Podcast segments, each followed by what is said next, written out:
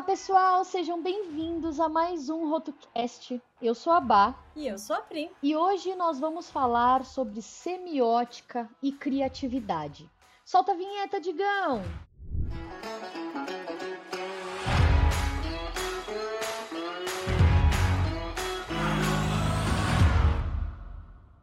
Convidado de hoje é um convidado de peso. Faz tempo que a gente queria falar sobre isso, mas aí surgiu a oportunidade. Eu falei, vamos, vamos lá, Diego, vamos lá gravar esse cast sobre semiótica, sobre criatividade.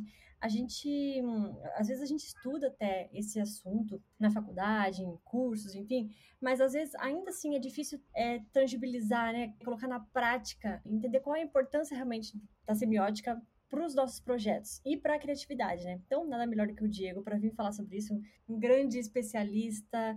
É, sou fã, Diego do seu trabalho, dos seus é, conteúdos. Seja bem-vindo ao Rotocast, primeiro episódio, né? Pois é, primeira participação, gente. Muito obrigado, Barbie, Pri, obrigado pelo convite. Assim, é um prazer. Eu também sou super fã do trabalho de vocês, do, do movimento que vocês vêm fazendo para o entendimento sobre projetos de embalagem uh, e o quanto fortalecem o cenário e o mercado de embalagem no Brasil. Assim, eu é, é uma honra estar aqui conversando com vocês. Eu espero poder contribuir de uma forma descontraída, assim, a gente poder é. falar um pouquinho pouquinho sobre esse assunto, porque assim, às vezes fala, né, semiótica, a pessoa acha que vai ser aquele assunto cascudo, né? E é um uhum. pouco, mas a gente vai tentar desmistificar um pouquinho disso, até porque uh, eu já tenho um pouquinho de tempo dentro da área do ensino da acadêmico de, dentro dessa disciplina, então eu quero tentar trazer um pouquinho das minhas visões também dentro dessa teoria e o quanto eu enxergo ela como realmente quase que um método para a gente poder aplicar dentro dos nossos projetos de design. Legal, legal, porque quando a gente começa a falar sobre semiótica, assim, na, na época da faculdade, eu, parece que eu tenho um borrão, assim, eu, eu deletei essa parte da, da... Sempre assim, né? Às vezes o professor não tem didática e a gente pega e deleta mesmo. A gente põe a culpa no professor, o professor que, que é o culpado. E aí a gente só sabe, a gente só lembra o básico de semiótica, do tipo, ah, a gente pode falar sobre uma árvore, pode ser um ícone, mas pode também ser um símbolo, blá, blá, blá, blá. Só Diego, isso, né? Que, ai, é, que exato. É aquela superficialidade, né? Da, da, da água no mar, assim. A gente tá boiando ali. Vou aplicar no que isso, né? Ah, é. ah ok, ah, isso é um ícone, tá? Não, espera. Né? Então é. Tem, tem muito mais, assim. Tem muito mais. E não só isso, né, Diego? Como que a gente vai trazer isso para apresentação para o nosso cliente também, né? Porque uhum, a gente uhum. até usa, né, eventualmente, ah, lembrei de uma de, de um processo aqui que envolve semiótica, vou aplicar. Mas na hora que você está apresentando o projeto para o cliente, você não vai falar, olha, isso daqui é um ícone, isso é um... é. a gente não usa isso, né, na prática, nesse quesito. É, exatamente, é, exatamente. A gente tem, a gente tem uma das coisas que daí eu falo, assim, eu, semiótica foi uma das primeiras disciplinas que eu comecei a lecionar quando entrei na academia, assim. Legal. E eu estou como professor há 14 anos. Entrei muito, muito novo e essa foi uma disciplina que, assim, me veio como um desafio mesmo. Uh, eu tava, eu já tinha aprendido ela na graduação também, mas eu, eu, eu me aprofundando um pouquinho mais dentro do mestrado, e eu vejo que desses 14 anos eu evoluí também na forma como eu ensino essa disciplina, porque eu acho que isso é importante, a gente começar a questionar um pouco de teorias, né? A, eu, como pesquisador, eu sempre gosto de dizer o seguinte, às vezes a gente pega uma teoria de design e a gente acha que ela... A, e a gente não a questiona, a gente uhum. coloca um pano de ser a grande, o grande viés de entendimento e a gente não questiona sobre ela, mas a, muitas vezes aquela teoria ela foi construída há 50, 70, 100 anos atrás. Né? Então a gente precisa entender que hoje o nosso fator cultural, o nosso fator de, de projeto, ele é muito diferente do que foi ah, quando a uhum. teoria foi criada e que muitas vezes o viés de entendimento daquela teoria não era sobre o de, não era no design. Se a gente pega a teoria, por exemplo, francesa da semiótica é uma teoria que trabalha linguagem e discurso. Então ela é muito utilizada no cinema, na literatura. Se a gente pega a teoria americana, que é a que eu abordo, que é a que eu trabalho, que é a teoria do Charles Peirce, a gente pega uma relação que é essa do ícone, índice, símbolo, a gente pega uma relação uhum. onde ele fala da lógica, ele fala da construção da lógica no entendimento, na cultura. Ah, só que não fala de design, ele não cita uhum. design, né? E daí como que, que nós aqui como profissionais, e daí eu como professor, educador, vou trazer essa teoria. Exatamente. Uhum. Significo e significo essa teoria para a nossa área. Para a atualidade, né? Também. Para a atualidade, para, para as necessidades técnicas que a gente tem, para as necessidades criativas, e tanto que a gente vai falar de criatividade aqui também, é, é justamente esse ponto. Dentro da minha disciplina, eu gosto muito de, antes de tudo, conversar com os meus alunos sobre o contexto cultural que a gente vive. Porque uhum, assim, o que, que, é, o que é semiótica, né? Semiótica é um estudo dos signos dentro da cultura, né? Dos uhum. significados que nós criamos dentro da cultura. E daí o mais legal é que nós, designers, assim como os arquitetos, como os publicitários, como outros profissionais criativos, a gente cria códigos, a gente cria uhum. signos, a gente, a gente desenvolve isso, né? Quando a gente vai. E daí vamos dar. Eu vou dar exemplos aqui no, no fator embalagem, né? Vamos criar um rótulo de um suco de uva. Ah, uhum. Quais cores que nós utilizamos em, um, em uma rotulagem de uva Poxa, e um aquela, aquela, eu, eu, eu, professor, eu, eu, escolhe, escolhe. É o mais, que é o mais condicionado a entendermos um suco de uva tradicional, que talvez seja esse que a gente queira desenvolver. Eu vi uma embalagem recenti, recentemente, não, já faz algum tempo, e eu, inclusive, tenho uma disciplina, uma, uma aula dentro de semiótica que é de embalagem, daí eu levo, eu tenho uma mega caixa de papelão que a minha esposa ajudou a organizar. Ai, que massa. Eu tenho muitas embalagens antigas e tal. E tem uma de, uma de um rótulo de uma de um suco de fruta que é de manga. Só que eles uhum. fizeram um corte na, na manga. Sabe quando tu faz a, um, agora obviamente no podcast o pessoal vai ter que imaginar, tá? Um vai. corte na manga e, e vira a, ao, ao, avesso e ela fica toda cortadinha assim como se fosse vários cubinhos. Uhum. De longe aquilo parece um abacaxi, de longe. Uhum. Tá? Qual é Por a conexão aqui? Né? Por conta dos, dos gominhos. Do, do é, é, exata, exatamente. A gente quando trabalha semiótica ali, a gente tem que estar tá entendendo que como que a pessoa decodifica aquele código que eu crio. Quem eu, vai receber eu... essa mensagem, né, Diego? Exatamente. Ela vai receber essa mensagem. Então, ok, estamos na, numa cultura que é uma cultura brasileira e que ela é imensa e rica de códigos, né? Aqui no, no, sul, eu estou em Santa Catarina, vocês estão no Paraná? Isso? Curitiba. Curitiba. São Paulo. São, São Paulo. Paulo. Ok. Temos aqui diversidade. É só a Bárbara já está em outro universo, porque está em São Paulo, e só ali em São Paulo, a cada bairro já, é, já é, são micro-universos Exatamente. Então, assim, se a gente perceber, a semiótica ela vai estudar o trânsito desses códigos. Então, a gente vai entender, por exemplo, o quanto as cores influenciam no processo de comunicação, o quanto os elementos gráficos, o quanto os ícones, o quanto a, a fotografia, o quanto o desenho, o quanto a, a linguagem vai comunicar no processo, vai influenciar no processo que eu vou construir como designer. Né? Então, na embalagem uhum. que eu vou uhum. desenvolver, no quanto ela vai me gerar emoção, no quanto ela vai me gerar, ah, talvez, algo um pouco mais, como é que eu posso dizer, rústico, né? Ah, digamos que a gente vai fazer essa embalagem de suco de uva, uh, Bri, uhum. e a gente quer, e a gente recebeu um mega briefing de que tem que uh, representar simbolicamente algo que veio direto da fazenda. Uhum. Quais elementos... elementos que vão uhum. vir na cabeça da gente, né, para representar a fazenda, né? Exatamente. Sim. Daí o processo criativo vai ser justamente trabalhar nesse ponto, né? Quais elementos que codificam para a pessoa ou para aquele nosso público o que, que é o natural? O que, que é o colhido uhum. do pé, né? Ah, é um caixote de madeira. Ah, é uma uhum. toalha de, uh, sei lá, quadriculada. De pano. Uh, de pano, né? Um tecido e como que eu posso trazer esses códigos para a embalagem, como que isso pode criar riqueza na própria, no recurso da embalagem, mas na identidade daquela marca, né? Como que a gente Sim. pode trabalhar. E olha que legal, isso envolve muito criatividade, porque assim que a gente sabe, né, Diego, quais elementos que a pessoa vai receber a mensagem, que se, e ela vai ter que ter bagagem para receber aquela mensagem, para entender que aquilo sim. significa fazenda. E aí, a partir do momento que a gente começa a listar todos os elementos que representam fazenda, onde a gente pode às vezes ignorar, fugir fugir da caixinha, trazer coisas senso diferentes. Comum, né? Entrar... Senso uhum. comum. Eu acho que a criatividade também é um pouco isso, né? Da gente é, trazer, sim, elementos que remetem àquela situação, mas também ressignificar, às vezes, quebrar, às vezes, uma, um senso comum.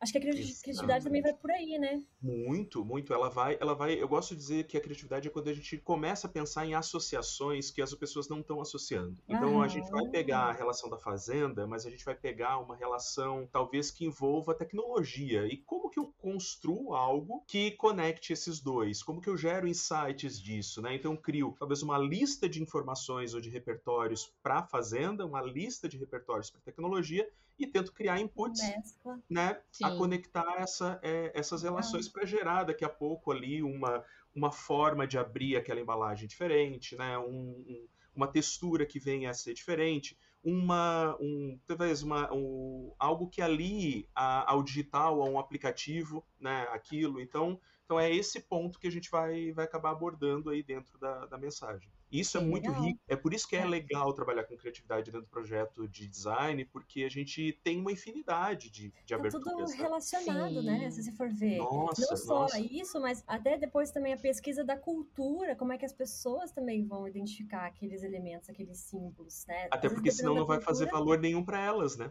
Exato, se ela não entende a mensagem, se perde, né? Exato, esse daí é um ponto muito muito interessante que eu, assim, não sei, em algum momento da minha carreira teve essa virada, assim, de chave que eu falei, cara, eu tenho que fazer essa pesquisa mais a fundo, e é muito do que a gente traz aqui o tempo inteiro, tanto no cast quanto nas lives que a gente faz, é essa pesquisa do consumidor para você entender de onde ele vem, qual que é a bagagem que ele carrega, o que que ele vai enxergar quando ele olhar o produto exposto daquela maneira que você está projetando na gôndola. E eu acho que mais ainda, né? Tipo, isso é uma felicidade muito grande para todo designer que trabalha com, com criação desse tipo, né? Porque literalmente você consegue mergulhar num mundo novo a cada Uhum. projeto entender de coisas que talvez você nunca nem sequer sonhou que você ia entender. Nossa. E você tá ali mergulhando numa realidade que foge totalmente da sua zona de conforto, da sua rotina, do, né, do, do seu ali é, ciclo social, né, do que você consome normalmente, etc. E quando vem um projeto que tá dentro do que você já domina, de certa forma, também é tão grandioso quanto, né? Então você consegue ter as duas frentes ali, de você sair 100% da sua zona de conforto, ter que pesquisar e entender a fundo aquele cenário, aquela cultura, para poder Uhum. conseguir construir algo verdadeiro e que gere conexão lá na ponta final. E o outro extremo também funciona e é maravilhoso, porque aí você consegue até colocar talvez um pouco do que você é, da sua paixão ali Não dentro tem daquele como a projeto. gente não colocar. É, é, e assim, é claro, né, se a gente for falar, a nossa diferença do artista é que, obviamente, a gente faz para um público, a gente não faz para nós mesmos, né? Mas nós temos a- a- as nossas habilidades, os nossos recursos, que eles vão estar um pouquinho ali, né? É, com certeza vão estar um pouquinho Uhum. ali, naquele olhar, naquela sensibilidade que a gente trouxe, né? naquela conectividade. ah, e que daí, obviamente, ah, não vão ficar só retidos a um alinhamento que, ah, nossa, eu todo agora todo projeto que eu faço é alinhado dessa. Não, não, pelo amor de Deus, não assim, mas há uma construção realmente pessoal, porque o nosso repertório criativo individual se conecta ao repertório do nosso cliente, que se conecta ao repertório do cliente dele, às bases de referência que a gente busca, e olha só a infinidade de possibilidades que a gente tem aí para poder criar e desenvolver, sabe? Então isso é muito É. legal e rico na nossa área, né? E, e o quanto a gente precisa ficar preocupado, sim, em como que aquele cliente, o usuário final, vai decodificar o que a gente criou, o que a gente desenvolveu. né? Então essa, essa, ah, esse é o pensamento que eu quero que eu coloco para os meus alunos, porque assim, sim, eu trago teorias ah, dentro do contexto semiótico que são aqueles mega nomes, né? A terceira Uhum. idade, segunda idade, primeira idade. Mas o que eu quero que eles compreendam mais do que tudo nesse sentido é como que isso se transforma em um processo para eles né? Um processo de entender, uh, um processo de uh, pesquisar, de criar a partir do momento que o meu cliente precisa compreender a minha mensagem.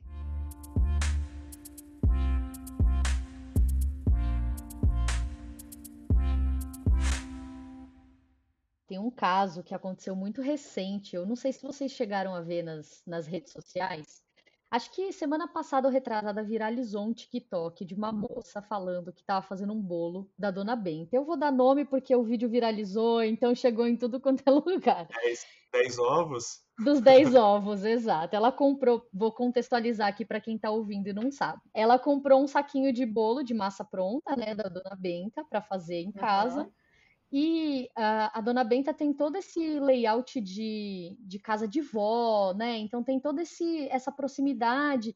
E aí, nos- no, no passo a passo ali, né, de ensinando a fazer o bolo com os ingredientes, etc., tem algumas coisas que são desenhadinhas. E aí Uhum. tem a parte dos ovos, da indicação dos ovos. Então tem o número um e tem um ovo do lado, uma ilustração de um ovo do lado. Que deu a entender para essa consumidora Entendi, que eram 10 ovos. E aí ela fez o bolo com 10 ovos. É. E aí o bolo virou um negócio nossa, ali, sabe? Uma... Nossa, uma base super proteica. Exatamente. Super proteico, exatamente. Whey, whey. um bolo whey. Mas é, é, é, interessante porque assim, ó, eu, eu vi a embalagem e, a, e na mensagem tava o ovo, né? Não tava no plural mas a gente não pode uh, entender que todo mundo vai compreender uhum. aquela mensagem, principalmente hoje, que as pessoas estão lendo cada vez menos. Cada vez menos. Né? Eu, eu também trabalho com uh, design da informação com, na, na, graduação, e uma das práticas é sinalização. Uhum. Uh, e daí uma das falas que eu faço para os meus alunos é, é, o seguinte, ok, vamos pensar no nosso público e vamos pensar como que ele anda. Ele anda olhando para frente, para cima, para baixo, cada vez mais as pessoas olhando para baixo, porque estão com o celular, né? Então, então, poxa, será que naquele ambiente a sinalização ela tem que estar tá na altura dos olhos ou ela tem que ser um grande adesivo no chão? Então, assim, é uhum. é entender realmente como que a pessoa e quais são esses comportamentos que a pessoa vai fazer com aquela mensagem, porque essa senhorinha, é ela foi naquela rápida, né? Peguei, opa, vi aqui um Sim. 10. Eu não vi um ovo. É, às vezes não consegue enxergar direito. O ovo, ele parece um, um zero. Então, realmente criou ali um sinal, uma sinalização de que uhum. poderia ser 10, né? Gerou Exatamente. essa dúvida na cabeça da pessoa. Exatamente. E ali no piloto automático, ela nem se questionou, de certo, né? Ah, 10 Exato. ovos, tá? Tenho aqui na geladeira, vou fazer, né? Deve ficar um mega bolo, né? Deve ser. Mas... Bom, eu confesso que eu já errei muito assim em receita, né? É, ah, um off-topic que não tem nada. É, que não tem nada a ver com. Acho que talvez não tenha nada a ver com semiótica, ou talvez tenha. É, recém-casada, eu falei assim: ah, eu quero fazer um macarrão ali óleo. Aí eu falei, mãe, como é que faz? Aí ela falou assim: ah, coloca dois dedos de óleo. E aí, eu não sei por que eu entendi que os dois dedos de óleo deveriam ser dois dedos, literalmente, tipo, na panela. Dois dedos na horizontal não inteiros. E, não, tipo, e ela quis dizer dois dedos no sentido de dois toques, pá, pá, entendeu? Ah, tá. é, é, isso, isso é a forma, porque assim, ó, é, possivelmente, se a gente vai numa padaria e pede um cacetinho no Rio Grande do Sul, as pessoas, o pessoal da padaria do supermercado vai super entender o que a gente quer e a gente vai receber aquele pão que hoje que aqui, aqui em Criciúma, aqui em Santa Catarina, a gente chama de pão d'água, ou pão francês, né? Uhum. E que uhum. talvez em algum outro local vai ser uma baguete, ou vai ser um outro nome. Então, a gente precisa muito compreender isso. Imagina para marcas, depois, no, por exemplo, no contexto, como uma marca que atende o Brasil inteiro precisa também condicionar o entendimento sobre né, aquele, é. a, aquela embalagem, aquele produto, aquela marca, aquela comunicação, para que todo mundo compreenda, uhum. para que todos compreendam a mensagem, né? Então, claro, um ícone nos ajuda a aproximar de um entendimento, né? O ícone uhum. do ovo ajuda a gente a entender que aquilo é um ovo, mas ele posicionado do lado de um, de um número Já um, muda, pode mudar o entendimento. Exatamente, exatamente. É. Então isso é muito Nesse caso, uma simples diagramação já resolveria o problema. Já pode resolver totalmente o problema, exatamente. E talvez o designer pensou, nossa, que ideia genial, vou colocar aqui o ovinho, né? Vai ficar bacana aqui nessa concepção, mas talvez não teve uma prototipação, não teve uma, um, uma validação com outras pessoas, né? com o público, de fato, e isso Sim. pode ter gerado problema. Mas isso agora é especulação que a gente está fazendo, mas é, é, é, interessante olhar esse viés do que dá errado também no processo de embalagem, em qualquer processo gráfico, porque uh, muitas vezes o que dá errado é o entendimento do código né, que a pessoa colocou né, da forma como ela leu aquilo. É, né? E a falta de, de mostrar realmente para as outras pessoas, né? A gente tem seguido uma linha agora de trabalhar muito mais, muito mais sozinho. Antigamente trabalhava muito mais, era muito mais comum trabalhar em agência, em equipe, então todo mundo passava o olho e falava, alguém já tinha essa percepção. Agora a gente tem falado muito isso aqui no cast, para os alunos também, de tentar trabalhar ao máximo sempre com algum parceiro, equipe, ou mostrar para algum colega, alguém que possa participar de fora, para ter essa percepção também, né? Porque às vezes a gente está tão dentro, imerso naquele projeto, que passa despercebido algumas coisinhas, né? Então é importante a gente validar isso com outras é, pessoas. Prototipagem é uma coisa que eu sempre levo comigo, assim, desde que eu comecei a trabalhar na área, é o máximo que eu posso fazer de prototipagem simples, básica, já me uhum. ajuda muito, porque às vezes para nós, principalmente agora com uh, essa crescente de mockup digital, A gente muitas uhum. vezes cria um mockup digital e acha que ali já se resolve a percepção sobre aquele produto antes de ser produzido. E não, uhum. né? Muitas vezes a gente precisa de fato fazer um uh, mockups físicos e fazer prototipações uhum. físicas para numa impressão já compreender coisas que na tela a gente não, não consegue ver, né? Não consegue é. de fato ver.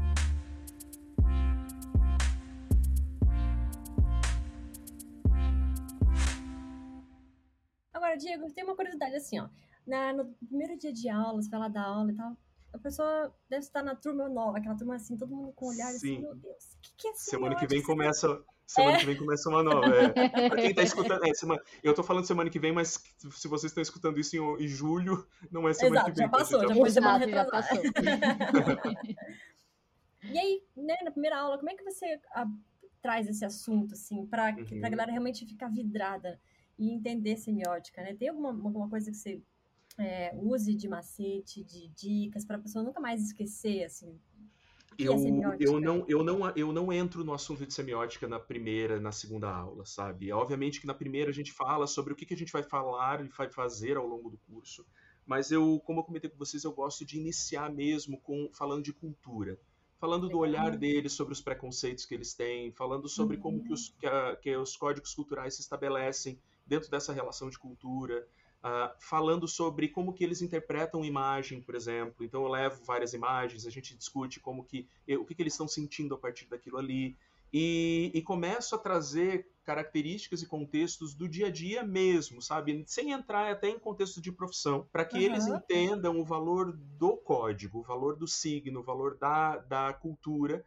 e a, e a, minha primeira aula mesmo teórica, ela fala de linguagem verbal e não verbal, porque eu entendo que a, a, as narrativas que a gente vai trabalhar depois com o contexto da semiótica, elas vão tangir muito o escrito, o texto uh, e o visual, o pictórico, né? Uhum. Então, a gente, por exemplo, eu mostro obra de arte, eu, eu, eu, uma das coisas que eu mostro são dois, dois desenhos do Picasso. Um desenho do Picasso é uma, uh, é uma galinha, ele fez um desenho de uma galinha super fofinha, com vários pintinhos, assim, num traço não uhum. cubista, tá? Não cubista, mas realista. Uhum. E eu mostro do lado o desenho de um galo no traço cubista, ali se esgoelando.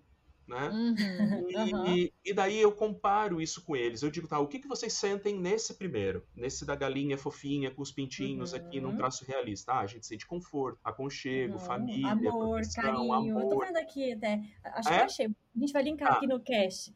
Tá, joia. Eu vejo bem mesmo, eu vejo carinho, amor, afeto ali, parece que eles estão sendo bem cuidados. Tá ali prote é, protegendo. E daí quando a gente vai pro galo, pro galo que tá se esgoelando, Coitado, ele tá mal. Ele tá mal, ele tá, ele tá ali, parece, tem, parece até uma gotinha na, no rosto dele isso. ali de, de, saindo de suor, ele né? Ele tá tão suado e cansado, exausto. É, exatamente, a tu achou os dois ótimos, então possivelmente tá, tá, são esses mesmo. Então, a gente tem aí uma diferença de percepção a partir uhum. daqueles códigos que a gente viu. É o mesmo artista, só que com uhum. uh, traços diferentes, com a linguagem diferentes. Ele traz pela ilustração, mas ele nos conecta em possibilidades distintas, né? Então, uhum. Então, quando a gente está olhando uma imagem, o poder daquele ilustrador, daquele fotógrafo, daquele designer manipulador de imagens é gigantesco para trazer um código para gente. Sentimentos. Sim. Sentimentos para gente, exatamente. Então,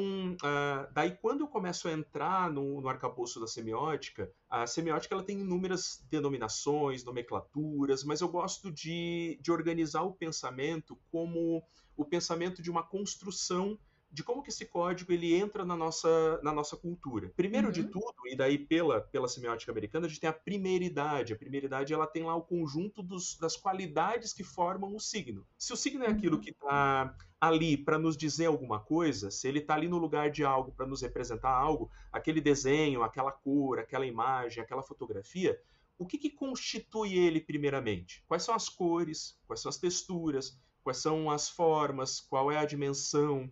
Como, é, como, que, como que eu estou vendo e percebendo um descritivo, literalmente. É mais tangível, assim, né? É, não é tangível, é, é, é mas a gente está descrevendo isso, né? Então a gente está vendo uhum. toda a concepção gráfica, uh, de textura, o que está que, o que que tá nos uh, passando aquela, aquelas mensagens ali, sem a gente ainda evoluir tanto para isso. Então a gente percebe daí com isso as relações icônicas, a gente percebe que ali tem um desenho de tal fruta, de tal animal, de tal coisa. Então a gente vai percebendo que está sendo construído e constituído por algo, por vários elementos. Então, se eu estou utilizando ah, demasiadamente preto aqui, talvez você vai ter um código lá na frente, o um sentido lá na frente, mas eu tenho e eu utilizo essa cor, esse traço e essas representações. A partir do momento que eu crio isso, que eu tenho esse código, que eu tenho esse desenho, que eu já tenho esse formato, eu entro no segundo momento de, de leitura dentro da semiótica, que é a secundidade. Secundidade é o olhar para a existência. Aquilo está ali por qual motivo? Está me indicando o quê? É, ele está me representando uh, ah, para quais pessoas? O que, que ele está querendo me passar? Aquele, por exemplo, quando a gente olha um anúncio de um, de um carro, que talvez foi fotografado com um carro parado, mas que eles desfocam a roda, que eles fazem um desfoque de fundo, ele está me indicando o quê? Ele me indica movimento, né? ele me indica que o carro está uhum. passando tal coisa. Então, eu começo a entender as indicações, ou numa embalagem, né? uma embalagem de leite condensado que tem talvez uma, uma forma de abertura hiper dif diferente, que a gente vai, vai lembrar de alguns aqui, Uh, eu preciso ter um teor de indicativo para dizer como que eu abro aquilo, né? Para a pessoa saber como que ela abre, ou indicativos uhum. de, de, uso, de formas, para aquilo fazer sentido na, numa relação uh, prática de uso daquilo. Sim para no final, depois que eu entro dentro de um entendimento de aplicabilidade, eu entendo que aquilo faz parte de um algo maior, de uma cultura, de um código maior, de uma relação cultural onde as pessoas vão ah, vivenciar aquilo. E daí, quais são os significados maiores, quais são os simbolismos que eu tenho naquilo que eu criei, naquilo que eu desenvolvi, naquilo que eu correlacionei ali com a minha, com o meu grupo, com a minha sociedade. Então aqui eu tenho aspectos mais simbólicos, né? E uhum. até eu gosto de correlacionar para quem vem, uh, para quem está fazendo estudando design, ou se lembra das funções do design do Lobach, que é a função estética, prática e simbólica. Função estética uhum. é a uhum. relação primária, é o entendimento das sensações que eu tenho por meio da, uh, desses elementos de qualidade, de cor, de forma e tal. Prática é a função, é o uso, né? então é o contexto de existência daquilo. E simbólica é como ela se correlaciona com a minha cultura e com aquele, uhum. com aquilo que eu tenho como crenças, como valores e coisas do tipo, né? Um exemplo só aqui para a gente até facilitar. Quando a gente recebe um briefing de um cliente, muitas vezes, quando a gente recebe o um briefing que já vem com um conceito meio delimitado, porque às vezes, ah, digamos, vamos focar ainda em embalagem aqui. Vocês receberam um briefing de uma marca que ela já está muito bem consolidada e ela já tem um conceito muito claro, né? Que talvez seja um conceito de uh, sei lá, jovialidade ou um conceito de subversão, né? Vamos falar, fazer assim de uma, de uma forma. Ok, temos esse conceito de subversão. Daí, por isso que eu falo que semiótica é, é praticamente um processo metodológico também, porque olha só, como que eu crio a sensação de subversão? Primeiro de tudo, obviamente, eu vou tentar entender esse conceito, né? Entender o que, que vem, quais são as questões, daí eu vou em talvez em linguagens lá da década de 70, eu começo a ver movimento punk, eu começo a ver isso, e uhum. na linguagem do designer a gente não cria painel semântico, né? A gente não uhum, faz sim. vários elementos visuais. O que, que é um painel semântico? Olha a palavra semântica ali. É o painel que organiza em significados visuais aquilo que a gente quer passar. Semanticamente, aquilo que a gente quer passar, uhum. um conceito. Então, o que, que eu estou fazendo a, a partir do momento que eu tenho o conceito de subversão ali daquela marca, eu começo a entrar na primeira idade que eu expliquei. Eu começo a entrar naquele uhum. contexto de criar todos os artifícios visuais e sensoriais uhum. que podem gerar conexão. E daí eu vou desenvolvendo ah, visualmente, eu vou gerando elementos que vão dar corpo e existência para aquilo que eu estou criando. E depois, Sim. simbolicamente, eu testo com o meu cliente ou com o usuário para ver se ele entende que existe o conceito de subversão ali. Porque o que, que vai acontecer na gôndola? O usuário vai olhar aquele produto e vai dizer: nossa, que diferentão, nossa, que uhum. aquilo conecta comigo. Né? Uhum. Ele, pelo código que ele acredita, vai decodificar aquilo. Mas o nosso processo é um processo de construção e um processo que eu gosto muito de falar é de tradução, porque a gente traduz um conceito que é totalmente verbal, né? subversão, né? Pra, ou amor. Como é que eu traduzo amor, gente?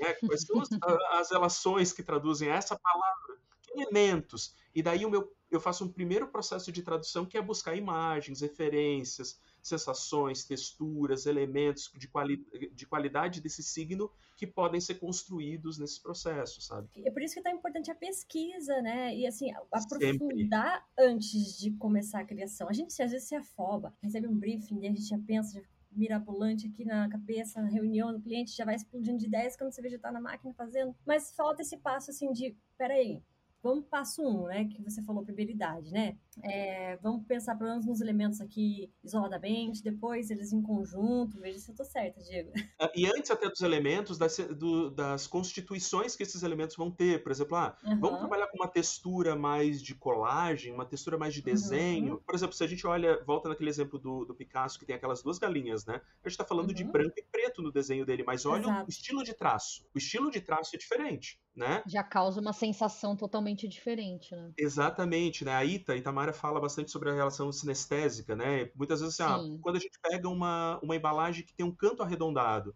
aquele canto arredondado, ele tem uma, uh, um envolvimento de percepção, de sensação que ele nos passa diferente de um canto reto, pontiagudo. Se uhum. talvez eu tenha uma marca que ela fale sobre, uh, sei lá, uma marca de hum, fofinha de roupa infantil, né? Como que eu posso conduzir e construir por meio desses significados que, que mesmo tu colocou, Pri, da primeira idade, uh, para que o fofinho se estabeleça? Uhum. Né? Bem, e aí você isso. vai listando, né? Tudo que pode trazer isso para representar. E uhum. aí você depois vai Sim. escolhendo o que é melhor para o projeto, né? Se é manter mesmo o canto arredondado, se você trouxer outros elementos que vão deixar a marca ou o projeto gráfico fofinho, será que eu posso abrir mão então do ângulo do ângulo arredondado, se é, uh -huh. reto. E aí Isso. você ainda consegue Sim. manter a mensagem, não tendo que fazer uso de todas as, não, claro. as soluções mais óbvias, né? Mas você uhum. tendo todas elas listadas, fica muito mais fácil para o processo criativo, né? Até porque as soluções normalmente são inúmeras, né? E aí a gente entra uhum. no porquê que é muito importante prototipar e fazer e testar combinações diversas, que muitas vezes você vai entender uma vai construir talvez uma sensação um pouco diferente também, né, no seu uhum. projeto. Então, ali você consegue ir lapidando e eu vejo muito isso inclusive, tipo, é, meu sonho ter tempo suficiente para fazer um projeto de embalagem onde a gente consiga testar com o consumidor, assim. Me, mesmo que te, teste a cega, sabe? Mas assim, grandes marcas fazem muito de fazem, né? Até introduzir Exato, uhum. fazer um focus group, exato. Esse é um, um dos meus objetivos, assim, participar de um projeto que ele tenha prazo e que ele tenha verba e que ele tenha organização e um cronograma a ponto da gente levar isso, né? Porque normalmente eles param assim, a gente faz diversos bonecos para entender a, a embalagem Sim. como um todo, mas com o consumidor oficialmente ou com quem é o potencial consumidor daquela marca muito raro, né? É, principalmente quem trabalha com pequenas, médias empresas acabam é muito realmente difícil. Uhum. muito difícil disso acontecer. Mas por isso que eu bato muito na tecla de que prototipar, prototipar, prototipar é a melhor é forma. É o nosso caminho. É, é, é o nosso caminho para evitar esses buracos gigantes, às vezes quando a gente não consegue de fato fazê-lo, né? Então é bem exatamente, isso. Exatamente, exatamente.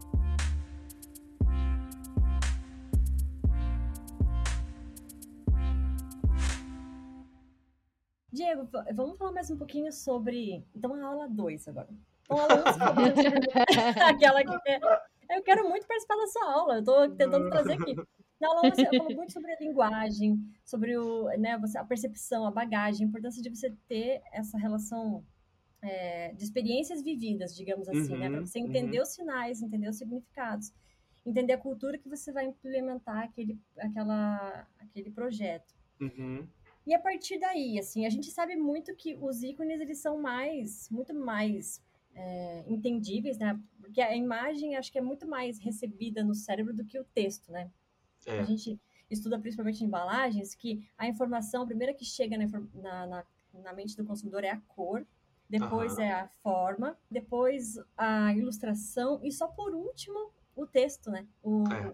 A informação escrita. É, então, nesses casos, assim, a gente fazer uso de ícones ou ilustrações, é, e até o exemplo que a Bata me usou do ovo, né? De novo, da, uhum, da, uhum. da tá receita. Tá explicado por que, que a pessoa viu a ilustração e interpretou primeiro do que ler a informação, né? Mesmo que ela tenha lido num primeiro momento foi a ilustração que chegou na cabeça dela.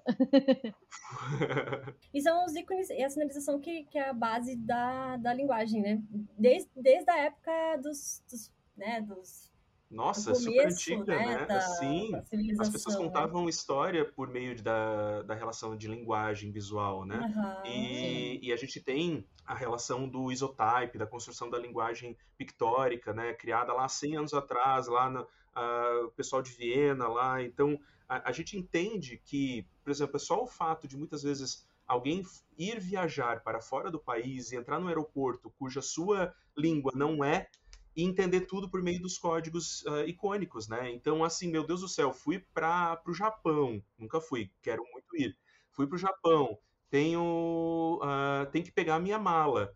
E, e daí tá lá escrito em japonês, não está escrito em inglês, para tentar me facilitar um pouco, mas tem um ícone de uma mala com setas. Uhum. E eu vou em direção àquelas setas e aquela, aquele ícone de bagagem que se torna, de uma certa forma, até universal nesse, nesse contexto, né? Hum, e dentro disso, uh, tem um ponto bem importante que é existem a, é, é, a relação imagética ela é muito complexa, ela tem muitas variáveis. Uh, mas a gente pode dividir aqui em dois, dois pontos que eu acho que é importante para a gente. A relação que ela é icônica, ou seja, quando a gente tem um ícone, algo que está representando de fato diretamente a alguma coisa. Né? Então, a, a gente tem a, o desenho da, da malinha que representa a mala. Uhum. Né? Gente tem a foto da fruta que representa aquela fruta. Né? A gente tem uh, uma caricatura que representa aquela pessoa, um desenho de uma casa que representa uma casa. É, é, o ícone é aquilo que representa diretamente. Só que a gente tem dentro de um contexto imagético também a relação simbólica, o símbolo. Porque o símbolo, ele é algo abstrato, construído e codificado na cultura. E daí eu vou dar vários exemplos para vocês, tá? Por exemplo, um arroba. Olhem para o teclado, né? Quando a gente uhum. vê o uhum. desenho de um arroba, a gente está vendo um, um, A, que daí também é um símbolo, mas envolto de uma, uma circunferênciazinha. E a gente entende aquilo como arroba. Ou um cifrão. O cifrão é, é, uma, é um S ou é uma linha sinuosa com dois riscos que o cortam e que formam a palavra cifrão. Né? Ou eu aqui, ninguém está vendo, mas eu estou fazendo um coraçãozinho para vocês, e esse coraçãozinho verdade, são dois, dois elementos ah, ali que estão espelhados e que formam o que a gente decodifica como coração. Quando a gente está falando sobre ícone, o ícone ele é muito mais fácil de ser decodificado porque ele ele está no nosso envolvimento natural de percepção. Então assim, ah, poxa, eu vejo um desenho de um porco e muitas pessoas já viram um porco na vida e vão conseguir uhum. decodificar aquilo como desenho de um porco. Agora, se eu faço talvez duas linhas se cruzando, ou o, aquele swatch da, da Nike, né? Uhum. Aquele, a, gente, a gente fala de Nike, todo mundo lembra daquele desenho, mas aquele desenho são duas linhas sinuosas, uma em cima da outra. Uhum. Né? Se a gente for ver. Uh, se a gente for desconstruir, é isso. Então, quando a gente principalmente cria uma marca nova, o que a gente está fazendo são desenhos. Esses desenhos, eles podem nos correlacionar pictoricamente a algo, mas eles podem construir ao longo de tempo uma força de significado. E daí é importante a gente dizer que não representa ou não significa que eu vou criar agora uma identidade visual, vou criar um, uma assinatura gráfica de uma marca, uh, e amanhã todo mundo vai compreender ela. Envolve tempo. Isso daí envolve leva tempo. tempo envolve aplicação midiática e publicitária, por isso que eu digo que os publicitários são os nossos maiores amigos, porque eles nos ajudam a divulgar e propagar a, o conceito uhum. que a uhum. gente está querendo trazer por meio do design, né? Então, a, eu tenho até uma brincadeira com os alunos que é o seguinte, ah, imaginem um jacaré, um jacaré uhum. é um jacaré, né? Vamos ver agora um jacaré, o um desenho de um jacaré, beleza. Então a gente está vendo um desenho, ou seja, um signo de um jacaré, é uma representação direta de um jacaré. Agora eu vou colocar esse desenho de um jacaré numa camiseta. Uhum. Ah, beleza, coloquei numa camiseta. Já não é mais um jacaré. é Lacoste. Já é Lacoste. Por que, que é Lacoste? Porque ela passou por todo aquele trânsito que a gente falou de primeira idade, segunda idade e terceira idade. Ela começou uhum. com um desenho, como características gráficas que foram colocadas. Ela entrou para o campo da existência, ela foi colocada em boné, em camiseta, em tênis, em, em publicidade, e hoje a gente entende culturalmente que aquilo é uma marca de luxo, né? Ela, é, pelo menos aqui no Sul é de luxo, tá? Não sei se talvez São Paulo se, Continua sendo. um outro exemplo legal também que teve recentemente de campanha foi a do McDonald's. Não sei se vocês viram. Eles não usaram a marca em nenhum momento, só a levantadinha de sobrancelha, né? E nossa, aquela, nossa, é aquela campanha foi aquilo foi tão sensacional, né? De representar uma marca só pela, pela emoção, sensação, é cores é e a, a, a, linguagem, né? Então, para quem não viu, depois a gente deixa meio o link aqui da, dessa campanha que também traz muita semiótica, né? De certa forma. Traz, você... traz, traz. É, quando a gente está tá justamente dizendo sobre essa relação de um olhar semiótico, é um olhar sobre os códigos, sabe? É, uhum. é desmistificar esse, esse entendimento talvez só hiperteórico, porque é o que eu quero trazer muito para os meus alunos, e até em projetos quando eu vou desenvolver algo, algo que vá correlacionar e justificar. Quando a gente justifica conceito, a gente está justificando sobre um olhar semiótico. Né? Quando vocês justificam as cores que vocês estão trazendo, as formas, a, a textura, o material, vocês estão uh, justificando sobre um olhar semiótico, principalmente porque vocês estão justificando sobre os códigos que fazem uhum. com que aquilo seja criado, né? Então é semiótica é isso, é a gente estudar esse campo maravilhoso nosso de construção, uh, de tradução que a gente tem de um briefing que vem lá com a salve briefings que vem com 10 páginas, mas às vezes vem com um e-mail, e a gente precisa decodificar esse trabalho por meio de, de vários repertórios que a gente constrói, né?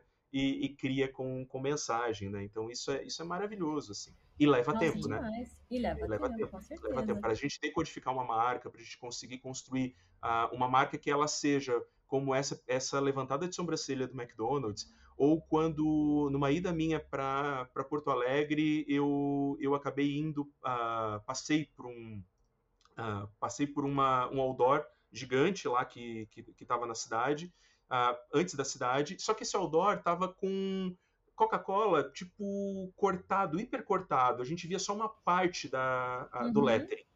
E todo mundo entende aquilo como Coca-Cola. Gente, isso é maravilhoso. Sabe? Isso é, é maravilhoso, sim. né? A gente conseguir compreender por um fragmento da nossa identidade, a nossa marca, olha o potencial que a gente já conseguiu proliferar de, de entendimento sobre esse nosso código, né? É, é não precisa e não precisa muito, né, Diego? Porque, por exemplo, eu acho que foi a campanha do ano passado, de final de ano do Itaú, que eles não colocaram a marca. Eles só, tipo. E agora, mais ainda, né? Porque eles se apropriaram de pessoas, que é a menininha lá, a Alice Sim, e a Fernanda Montenegro. Você coloca as duas juntas, você já sabe que é o Itaú e pronto, e sabe? Daí, Não precisa de mais é nada.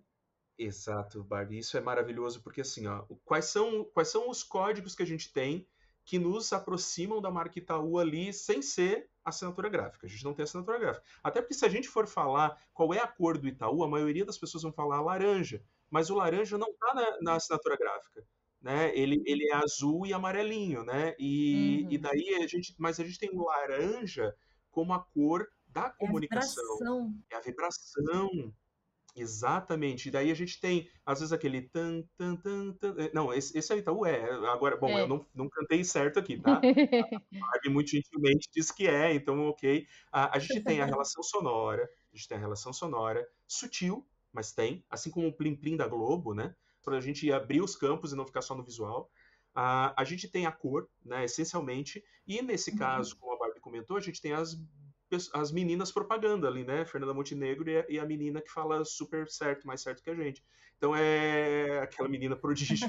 Então a gente tem elementos que são icônicos e referenciais àquela marca, né? Então eu não preciso estar só com assinatura gráfica. Eu posso ter e expandir, por isso que a gente fala da identidade de marca, né? E a identidade sensorial da marca. A gente entra numa loja da Melissa e a gente sente o cheiro né? Então o cheiro é a identidade, é o código que conecta com Melissa, né? Aquele cheirinho de chiclete, é o código, sabe? Isso é o código. Sim, exatamente. é muito legal, é muito amplo, né? Nossa, assim, demais, demais. É demais. muito demais e, e daria para conversar horas aqui. Diego, eu queria só fazer uma última pergunta, assim, para a galera que, que, gostou desse cast, quer se aprofundar, né?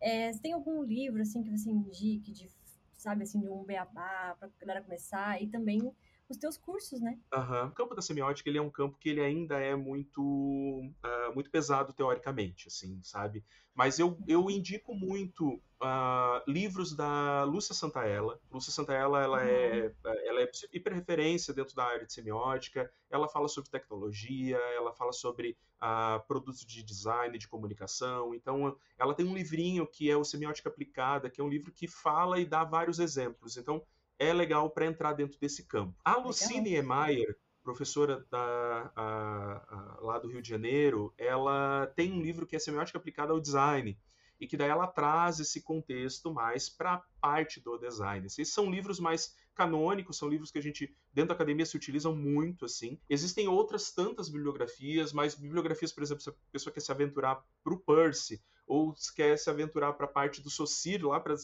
inúmeras semióticas, é um pouco mais denso. Mas uhum. fica aí o convite, né? Porque é, é super uh, legal. Tem um cara que eu quero indicar que uh, eu, eu sou muito da cultura pop, assim, eu gosto muito de filmes, séries, essas coisas, e tem um cara que eu sigo nas, nas redes e vejo muito uh, as falas dele sobre séries, inclusive tá rolando The Last of Us agora, e ele tá fazendo vários vídeos sobre The Last of Us, Legal. que é o PH Santos. O PH Santos é um Amo. crítico de cinema, ama o PH Santos, aí, ó. Amo. E a fala dele é uma fala, é uma análise semiótica. Ele analisa semioticamente as coisas. Então, assim, a indicação aqui para quem assistir, assistiu The Last of Us, o terceiro episódio, a análise, o raio-x que ele faz do terceiro episódio é uma análise semiótica, total. Uhum. Assim. Eu ia até comentar relação... isso, eu ia até comentar isso, Diego, que eu vi seu tweet, aí eu falei, ai meu Deus, preciso ir lá assistir esse vídeo dele, eu não vi o quarto episódio ainda, então eu vou assistir, ah, depois eu, eu volto lá. Também. Então, hoje à noite eu acho que eu assisto. E assim, uh, os meus cursos uh, Pri e Barbie, eles vão mais para a parte de criatividade, para a parte de gamificação, que são campos que eu também trabalho bastante. Eu Legal. sou, eu sou, eu, eu, eu, eu, eu, digamos assim, eu prefiro ser essa metamorfose ambulante, sabe? Então a minha parte do, do design, ela, como professor na, na graduação, uh, eu, dou, eu dou algumas disciplinas como storytelling, transmídia, criatividade e inovação, uh, design da informação e semiótica, que são as minhas, uh, e, e, também design de serviço. Então, quando tem semestres sim, semestres não, e essas disciplinas elas vão correlacionando. Uh, dentro do, do, meu, da minha com, contexto de trabalho, eu trabalho muito mais com gestão criativa e de inovação. E daí entra ali contextos de gamificação, contextos de processo criativo, que daí eu trabalho com empresas, trabalho nisso. Uh, os meus cursos, que são os dois cursos que eu tenho na Sebastiani, uh, no, na Brainster, na verdade, né, para o pessoal que conhece um pouco mais, são cursos de criatividade aplicada e uhum. de gamificação pro branding. Então, eu trabalho a gamificação pro branding.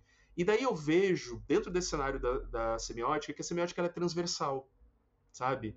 Uh, eu até pensei, até já troquei uma figurinha com, com o Guilherme Sebastiani para a gente criar, quem sabe, um curso de semiótica aplicada para identidade visual, que é um, seria um campo forte para ele dentro do, do, da plataforma também.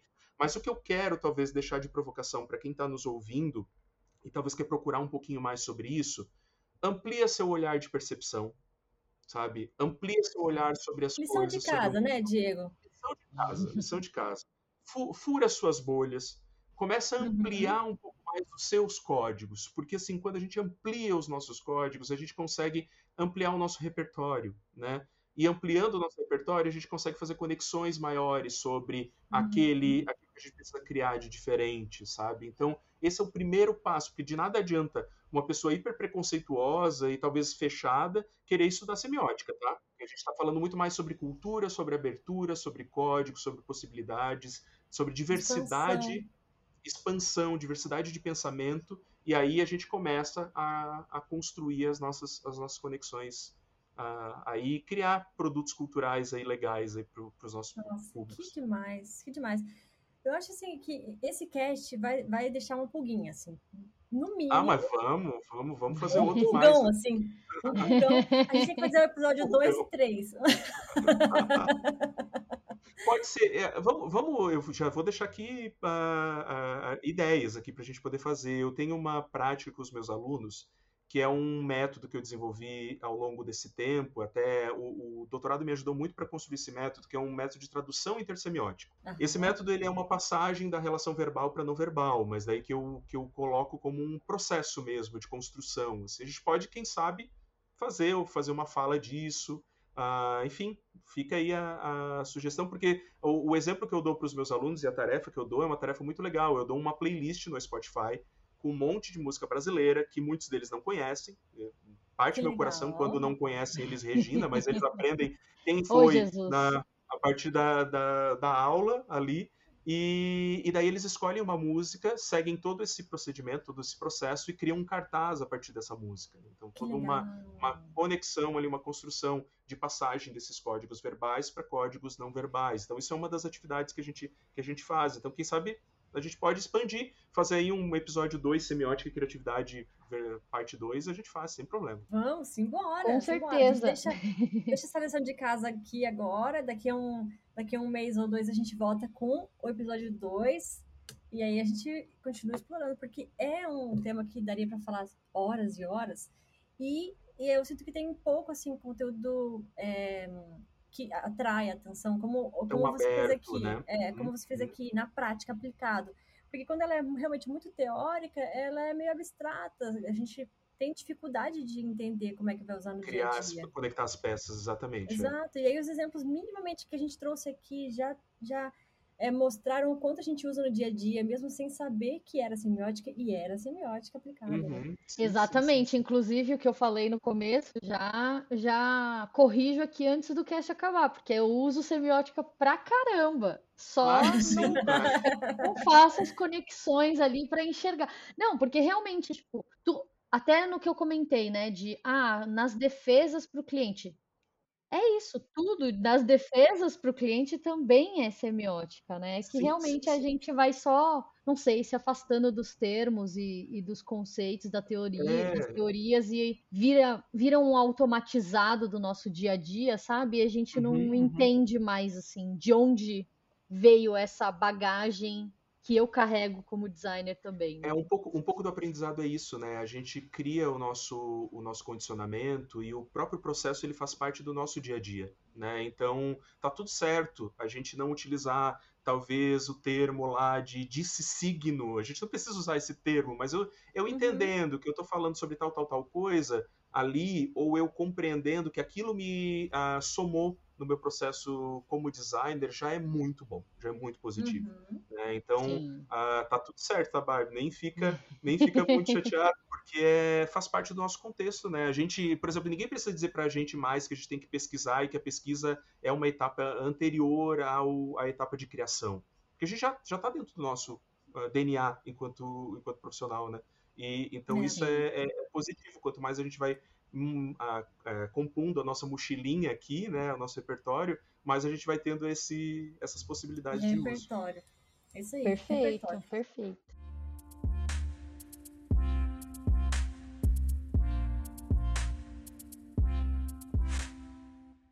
Quando a gente finaliza o cast, Diego, a gente traz sempre uma hashtag para saber que a pessoa ficou até o final e, e, e alimentar o nosso ego de criadoras de conteúdo, né? e aí,